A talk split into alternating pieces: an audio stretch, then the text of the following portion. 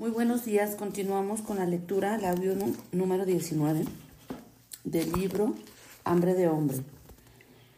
Número 4. Aprende a escuchar y respetar tu cuerpo.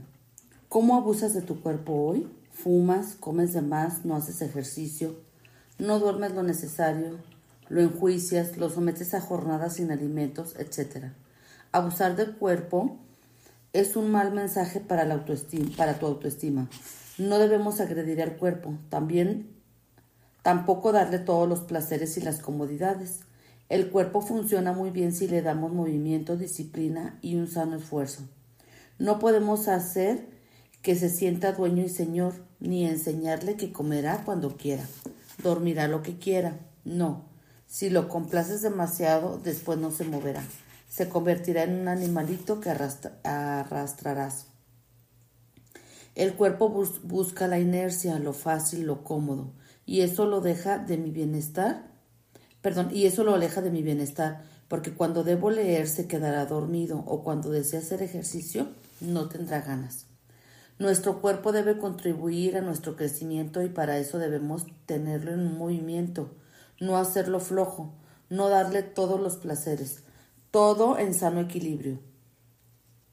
De comer lo que necesita, ejercitar lo que duerma sus horas, que tenga retos, por ejemplo, caminar o aguantar un poco más al hacer el ejercicio, que viva un sano esfuerzo. A nuestro cuerpo hay que educarlo, nutrirlo, dirigirlo, disciplinarlo para que esté siempre al servicio de mi crecimiento. Es muy importante no destruirlo, no abusar de él. Si nuestro cuerpo enferma, la vida cambiará. ¿Cuántas personas hoy enfermas valoran su salud? Eso debemos aprenderlo y no dejar que nuestro cuerpo, eso debemos aprenderlo y no pensar que nuestro cuerpo siempre será joven. Si abusamos de él y lo indisciplinamos, será un problema más que motivo de alegría. Tu cuerpo también es sabio, conoce lo que necesitas y lo que pasa en ti cuando estás anestesiada emocionalmente, el cuerpo es el camino para la reconexión. Sentirlo y hacerlos conscientes sus sensaciones en el cuerpo es un camino perfecto para superar la anestesia emocional. Es un proceso, pero si eres constante, poco a poco tendrás más claridad de lo que sientes y recuperarás la conciencia de tus emociones. Entiendo que al principio es un poco frustrante porque no se siente nada, pero a medida que lo intentes volverá a conectarse. Recuerda todo el tiempo que pasaste desconectado. Esto tarda, pero al final te reconectará a través de tu cuerpo. Escucha lo que le pasa porque en él se refleja de manera muy veraz lo que sientes y necesitas. A través de nuestras enfermedades el cuerpo nos expresa los abusos cometidos o las cosas que no expresamos.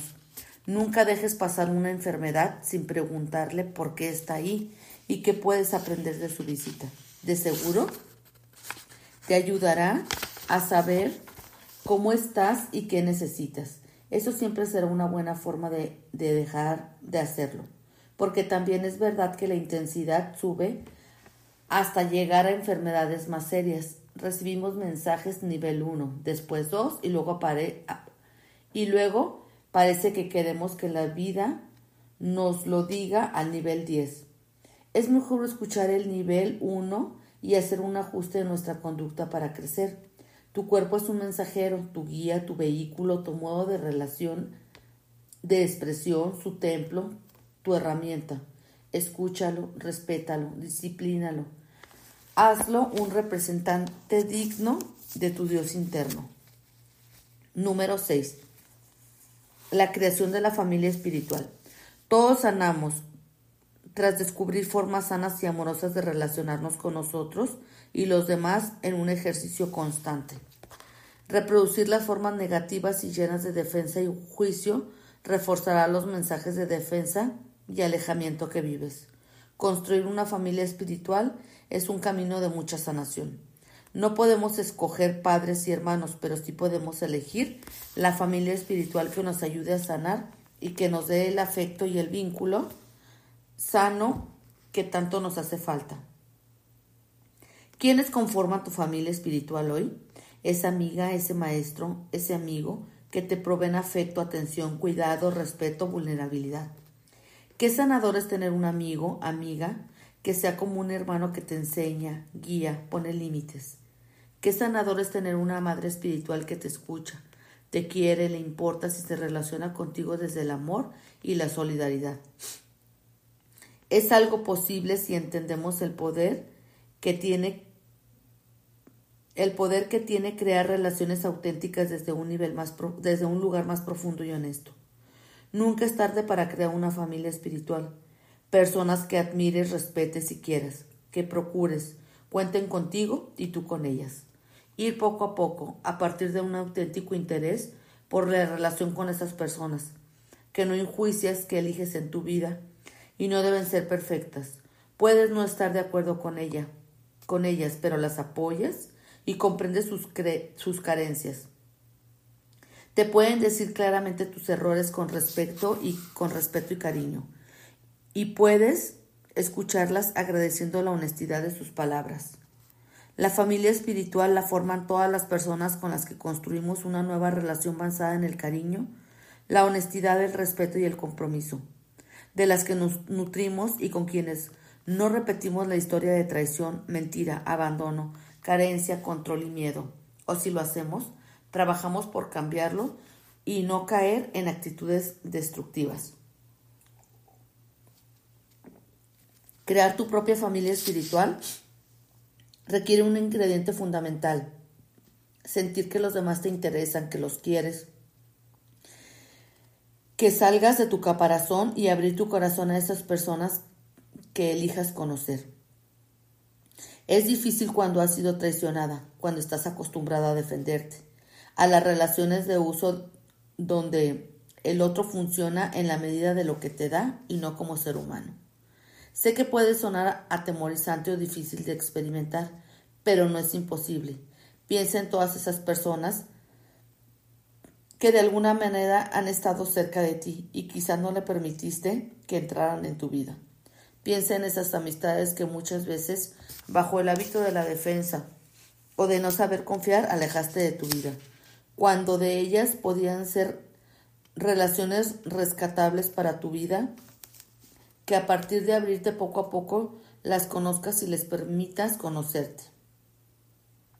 Muchas pueden ser distintas a como lo piensas. Todos necesitamos amor y vínculos, todos necesitamos de todo. Y seguro que si tu, intención es establecer un vínculo sano, encontrarás personas que igual que, que igual que tú. Pero esto se dará en medida de que te abras para conocer y decidir.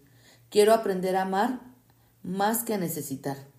La familia espiritual sana, las amistades que hoy son verdaderos vínculos en tu vida, te ayudarán a sanar mucho de lo que se rompió en las relaciones pasadas con tus padres. Pero debe haber una actitud de tu mujer adulta que se relacione de manera más responsable y sana. Y si no sanamos y vivimos un proceso de crecimiento, generamos más de lo mismo. Ya no está tu mamá descalificadora o controladora, pero ahora tienes una amiga igual de descalificadora y controladora que, que te enoja de la misma manera. Esa no es tu familia espiritual que no que nos sanará sino la que construyes desde la conciencia de lo que quieres y desde una elección de vivir algo distinto a lo ya conocido, y que poco a poco con esfuerzo construirás las relaciones que quieres. La vida es rica a partir de las personas que queremos y de la relación que tenemos con el mundo que creamos. Todo esto es mejor si estás en paz contigo, con tu historia y siendo una adulta en marcha. Todo se crea primero en tu interior en la relación contigo, en la integración de ti misma. De manera paralela cambia todo a tu alrededor.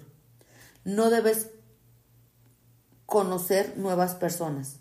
A lo mejor en las que ya conoces hay la posibilidad de una nueva y sana relación. O quizás si encuentras nuevos vínculos que compartan tu actitud hacia la vida. No busques gente sin problemas, tampoco, tampoco el conflicto. Todas las relaciones auténticas traen conflictos, malos entendidos, ajustes. Es normal, es vida. Lo que no es sano es dejar pasar estos conflictos, evadir los ajustes naturales en todas las relaciones que buscan madurar y hacerse más fuertes. Elige gente que busque crecer de ideas parecidas acerca de la vida, con la que puedas compartir con profundidad los errores que cada uno tenga. Busca gente que sonría y tenga una actitud de cambio y no de queja y crítica, que busque un responsable de sus, de sus desgracias. Esa gente consume mucha energía cuando no desea cambiar, y si tú eres de esas personas, cambia, sé positiva. Así empezarás a atraer otro tipo de gente, porque atraemos a, a nuestros similares. No hay más. No seamos utilitarios con las personas. Sé por experiencia propia que cuando no aprendiste a vivir desde el amor, desde la primera infancia, a crear relaciones basadas en el amor, parece misión imposible, pero no lo es tanto ni está tan lejos como piensas. A través del tiempo, construye una familia espiritual para que te ayude a aportar algo diferente y mejor. Eso será una sanación muy grande y poderosa que te acompaña los próximos años en tu vida. 7. Reconoce un poder o sabiduría superior. En este momento evolutivo, la parte espiritual cobra fuerza, aunque seguimos viviendo en un ambiente muy materialista y tecnológico. El vacío que sentimos nos hace buscar en los terrenos del espíritu esa respuesta para ser felices. El peligro está en buscar desde nuestro hábito consumista y nos sintamos espirituales por consumo y moda, y no por nuestros actos ni por nuestra forma de conexión real con Dios, diosa. Está de moda meditar, ir a la conferencia del gurú, leer el libro que todo mundo lee, pero sin que esto signifique mi mi capacidad pero sin que esto signifique mi capacidad amorosa crece. Hay que ser espiritual con los actos, salir de nuestro egoísmo, vencer esa forma tan materialista de vivir que nos ha enseñado la sociedad de consumo, que impulsa la fórmula compro, luego existo. Nos seduce y vende la idea de la felicidad a través de lo que tengo y no de lo que soy. Este sistema consumista nos hace tan frágiles y dependientes nos manipula hasta llevarnos a la idea de si esto no, sin esto no puedo vivir o no pertenezco. Y nos invita a afianzar nuestra felicidad y seguridad en cosas poco sólidas, tan efímeras, que por eso nos sentimos llenos de miedo, porque nuestra seguridad se afianza en esta marca, en esa bolsa, ¿Qué me quedará si toda mi seguridad está en lo que tengo y no en lo que soy? No podemos llamarnos espirituales si no sabemos mirar a los ojos, dar un abrazo a quien lo necesita, hacer un sacrificio por alguien, respetar la naturaleza y las limitaciones de las personas. No podemos decir que somos espirituales solo porque vamos a meditar y hacemos oración por el mundo. No descalifico si lo haces, qué bien, qué bueno que hagas oración por el mundo y medites, pero eso no significa que seas espiritual. Nos hace tanta falta experimentar a Dios, diosa, más allá de fanatismos, miedos y prejuicios. Experimentar esa energía poderosa que te llena de inspiración y voluntad para construir verdad, amor, belleza. Esta experiencia de Dios, diosa, en todo y en todos no es una idea, es una experiencia que por momentos te llena de luz, de sentido, de claridad, te conmueve en el corazón y te impulsa para que tus actos tengan un sentido diferente. Este mundo material nos desbora, no, perdón, no, nos devora y deshumaniza, nos seduce. Recuerda que eres un alma aprendiendo una lección y que lo, lo real, lo sólido, el verdadero aprendizaje no está en lo material, sino en las cosas sutiles como un acto de fe, una mirada, intentar algo nuevo que sea más sano para ti, en agradecer, en honrar el dolor y todo lo aprendido. En esas experiencias que te alejan, ensanchando el corazón y crean algo sólido en ti. Si basamos nuestra felicidad en títulos, marcas, físicos, estamos llenos de miedo y todo esto se diluye, la vejez nos alcanzará y lo, único que nos hará sentir paz será todo lo que sembremos de crecimiento en nuestro interior. No estoy hablando de una vida monástica o, o estoica, de andar sin zapatos.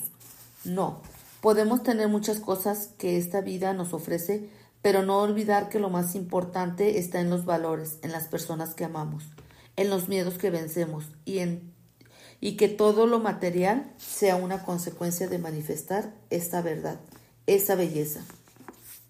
Me puedo ir de viaje, comprar esas cosas bonitas, pero en esta sabia danza de fondo forma, alimento hacia adentro y hacia afuera amor por mí, por los otros, fondo y forma, para adentro y para afuera. Reconocer un poder y sabiduría superiores nos hacen tener padres y madres espirituales que nos guían y acompañan y fortalecen. Eso es una posibilidad de sentirse acompañada y guiada en este camino. Encontrar un sentido del por qué estamos en esta vida e influir en ella de modo positivo. Todos nuestros dolores forman parte de este plan. En ellos hay una posibilidad de aprendizaje. Nuestros dolores son detonadores de crecimiento. Si no, dime por qué lees este libro y haces muchas cosas para crecer. ¿Es este dolor en tu vida y lo, y lo que ves en otros? Qué fuerte es ver el dolor. En mis consultas me conmueve mucho el dolor de mis pacientes. Solo pido a Dios, diosa, que el dolor nunca sea, me sea indiferente. Qué dolorosa es mi ignorancia y la de otros. Qué dolorosa es la actitud deshumanizada, qué doloroso es vivir sin Dios, diosa, en ti. Qué desamparados vivimos cuando olvidamos una fuerza y poder superior que nunca nos deja solos. Ten un altar, una imagen que te recuerde al ser superior en quien tú elijas representar esa fuerza celeste. Ponle un fuego, haz oración, prende un incienso, pero sobre todo vívelo en los actos. Ofrece cada día un momento de sacrificio, de esfuerzo, de placer, de gozo. Ofrece esa energía de la que todos somos parte de tus esfuerzos, tu crecimiento. Y no olvides que Dios, Diosa y todo un ejército de seres sonríen y se regocijan cada vez que uno de nosotros crece y vence. Reacomodar la infancia y sanar es un camino, no una meta. La meta es alcanzar la lección o el aprendizaje que venimos a aprender. No pienses en cuál de esta gran lección. Piensa en lo que te corresponde hoy y esa guía te llevará a tu gran lección. Con esto termino. Son las últimas palabras de esta gran oportunidad que llegó a mi vida. Redactar todo lo aprendido. En este ejercicio hay muchas cosas que deberías poner en práctica para sacarle provecho. Desde mi mejor intención, espero que no sea un libro más, que compres y nunca leas, o que leas y no puedas llevarlo a la práctica. Vívelo, te aseguro, no te hará ningún mal, todo lo contrario, te llevará a encontrar tus propias verdades y un camino de crecimiento para ti. Agradezco la oportunidad de escribirlo y la presencia de Dios, diosa, que me acompañó. A ellos ofrezco el esfuerzo como un humilde intento de hacer el bien viviendo desde el amor, viviendo el amor desde el amor propio. Todos hemos escuchado que para vivir el amor primero debemos amarnos a nosotros mismos. Estoy convencida de que no crearemos relaciones de intimidad, honestidad y amor si no trabajamos con nuestras hambres y nuestros dolores, con todos los prejuicios heredados, con la forma poco agradecida de recibir amor. Cuando no sanamos el pasado, el canal de amor no está ejercitado y no sabemos cómo recibir afecto. Se va a un costal sin fondo del cual no puede salir para hacerme sentir en paz y amada. No se trata de convertirnos en una persona perfecta y sin conflictos para, para merecer que te entiendan. No, se trata de madurar y ser una y ser una adulta responsable de sus carencias y errores, que sepa pedir disculpas, resolver sus enojos, expresar sus emociones, confiar, crecer y construir afecto. No es perfecta, pero busca ser más congruente y vivir desde formas más libres y sanas que trabaja con, consigo misma de manera constante. Aprendemos a amarnos cuando integramos nuestro dolor, cuando nos hacemos padres, madres amorosos y sanos de nosotros mismos. Sí, de nuestros propios padres y madres internos reconozcan nuestro valor, nos pongan límites, impulsen nuestro sueño, se sientan orgullosos de quienes somos, respeten nuestras necesidades, nos apoyen para conquistar nuestros sueños. Estos padres arquetípicos que tanto nos hubiera gustado tener. Cuando nos amamos a nosotros mismos establecemos relaciones plenas con amigos, amigas y familiares. Cuando venga un hombre, toda tu necesidad no estará recargada en él. No solo será una posibilidad de llenar el vacío afectivo que nos tiene con tanta hambre. Crearás vínculos y afectos reales que nutrirán tu día a día. Y un compañero será una posibilidad dentro de una vida rica y no la única opción de esta vida. Cuando nos amamos a nosotros mismos sabemos que el amor existe, lo vivimos, es real, y desde esta claridad das amor a quienes te rodean. Cuando nos amamos, dejamos de controlar al otro, controlamos por el miedo a no ser suficientes, a que no te lastimen. Pero cuando me sé valiosa y sé que las relaciones implican un riesgo, entonces estoy más en paz y te dejo de defenderme de todo. Cuando nos amamos, abandonamos la imperiosa necesidad de ser suficientes y compararnos con las personas. Sabemos que cada cual es diferente y nos enriquece la capacidad del otro. Cuando nos amamos nos sabemos capaces de enfrentar los retos de la vida y tenemos confianza en nuestra fuerza y habilidad. Cuando nos amamos somos agradecidos con la vida y no damos por hecho que los otros nos dan su tiempo su presencia, su apoyo, simplemente porque eres tú. No, valoramos lo que recibimos, cuidamos y agradecemos a las personas que, que nos lo entregan. Cuando nos amamos tenemos una parte interna que aprende y tiene derecho a equivocarse. Somos tolerantes y pacientes. Apoyamos a que esa parte nuestra sea más madura cada vez.